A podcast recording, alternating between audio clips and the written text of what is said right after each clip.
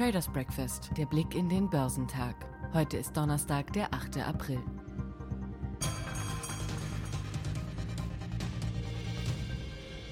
Die Aktien im asiatisch-pazifischen Raum stiegen im Donnerstagshandel überwiegend, nachdem der S&P über Nacht ein Rekordhoch erreicht hatte. Die Märkte auf dem chinesischen Festland waren bis zum Nachmittag höher. Der Shanghai Composite stieg um 0,19 Prozent, während der Shenzhen Component um 0,15 Prozent zulegte. Der Hang Seng Index in Hongkong stieg um 0,83 Prozent. Anderswo gab der japanische Nikkei um 0,25 Prozent nach, während der Topix-Index um 0,87 Prozent sank. Der südkoreanische Kospi wurde flach gehandelt. Die Ölpreise waren am Nachmittag des asiatischen Handels niedriger, wobei die internationalen Benchmark-Rohöl-Futures der Sorte Brent um etwa 0,3 Prozent auf 62,99 Dollar pro Barrel fielen. Die US-Rohöl-Futures sanken ebenfalls um 0,3 Prozent auf 59,59 Dollar pro Barrel.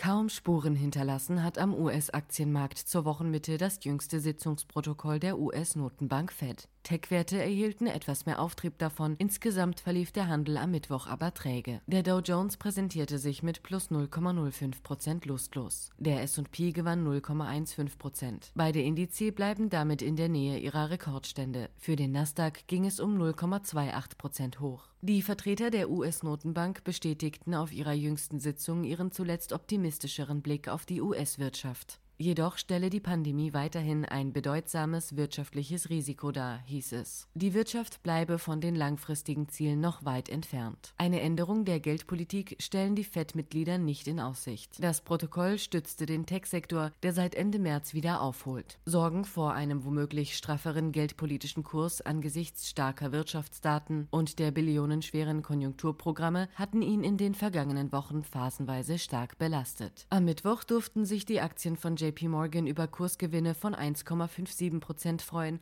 womit sie an der Spitze im Dow lagen. Gesucht waren auch Aktien von Kreuzfahrtanbietern. Carnival stiegen anfangs auf ein Hoch seit März 2020, allerdings bröckelten dann die Kursgewinne ab. Zum Handelsende notierten sie 1,40 Prozent höher. Facebook erreichten ein weiteres Rekordhoch und schlossen 2,23 Prozent höher. Seit Anfang März haben die Papiere des Online-Netzwerks schon um mehr als ein Fünftel zugelegt, während der Nasdaq erst seit Ende März wieder etwas aufholt. Nach der jüngsten Rallye haben es die Anleger an Europas Börsen zur Wochenmitte eher etwas ruhiger angehen lassen. Der Eurostox, der am Vortag noch auf den höchsten Stand seit mehr als 13 Jahren geklettert war, schloss am Mittwoch 0,34 Prozent tiefer.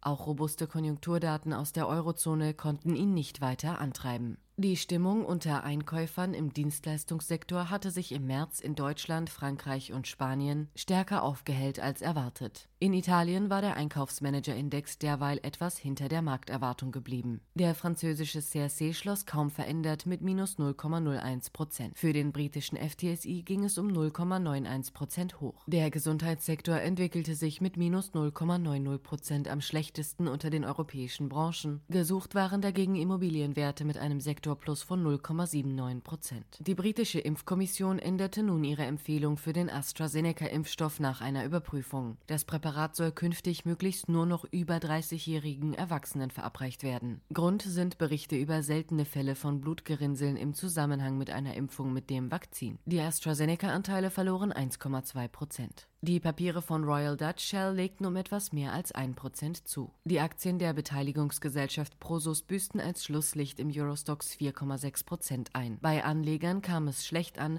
dass Prosus den Anteil an der chinesischen Internetholding Tencent verringert. In Paris zogen die Aktien von Electricité de France um mehr als 10% an. Auslöser waren Medienberichte, wonach der französische Staat die Minderheitsaktionäre mit einer Abfindung aus dem Stromkonzern herausdrängen könnte, um so die Finanzen des Unternehmens auf solidere Basis zu stellen. Im Fahrwasser der EDF-Aktien stiegen die Papiere des Versorgers Angie um rund 1%, die damit unter den Eurostox Favoriten waren.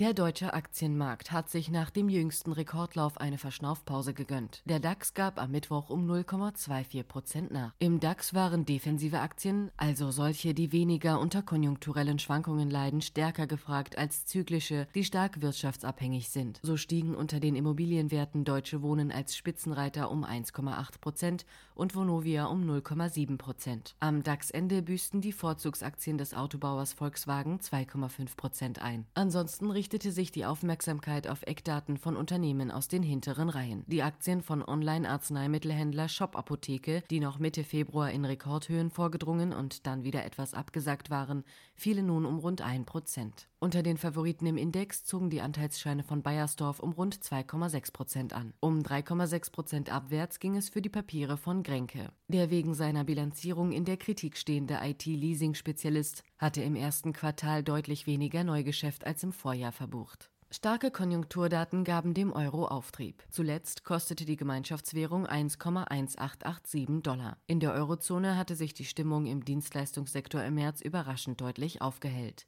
Die Europäische Zentralbank setzte den Referenzkurs auf 1,1884 US-Dollar fest. Der Dollar kostete damit 0,84146 Euro. Der Dow wird vermutlich um ca. 70 Punkte niedriger in den Donnerstag starten. Der Eurostox startet mit ca. 40 Punkten, der DAX mit ca. 70 Punkten Zuwachs in den Handelstag.